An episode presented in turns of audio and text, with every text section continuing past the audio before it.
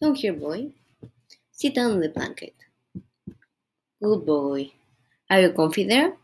Did you know you're 12 year old now? That's like 84 in dog years. That's older than Gran. Anyway, I have to tell you something. Dad told me not to say, but I'm pretty sure you won't hand me in. We're going to the car soon and drive to the vet. I know, I don't like that place either, but they give you a treat at the end and I get to pick a lollipop from the jar, so I guess it's not that bad. Well, thing is, you won't be coming back home with us this time. You have to stay with the vet and they're gonna take care of you. You don't need to be scared. I'm pretty sure I've met all of the vets and nurses and they are really nice. I promise it's going to be okay.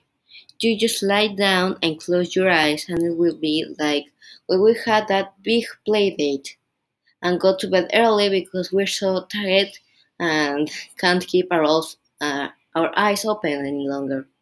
You trust me, don't you? I promise it's going to be okay. Uh, oh, one more thing, Rufus. You are the bestest friend I ever had.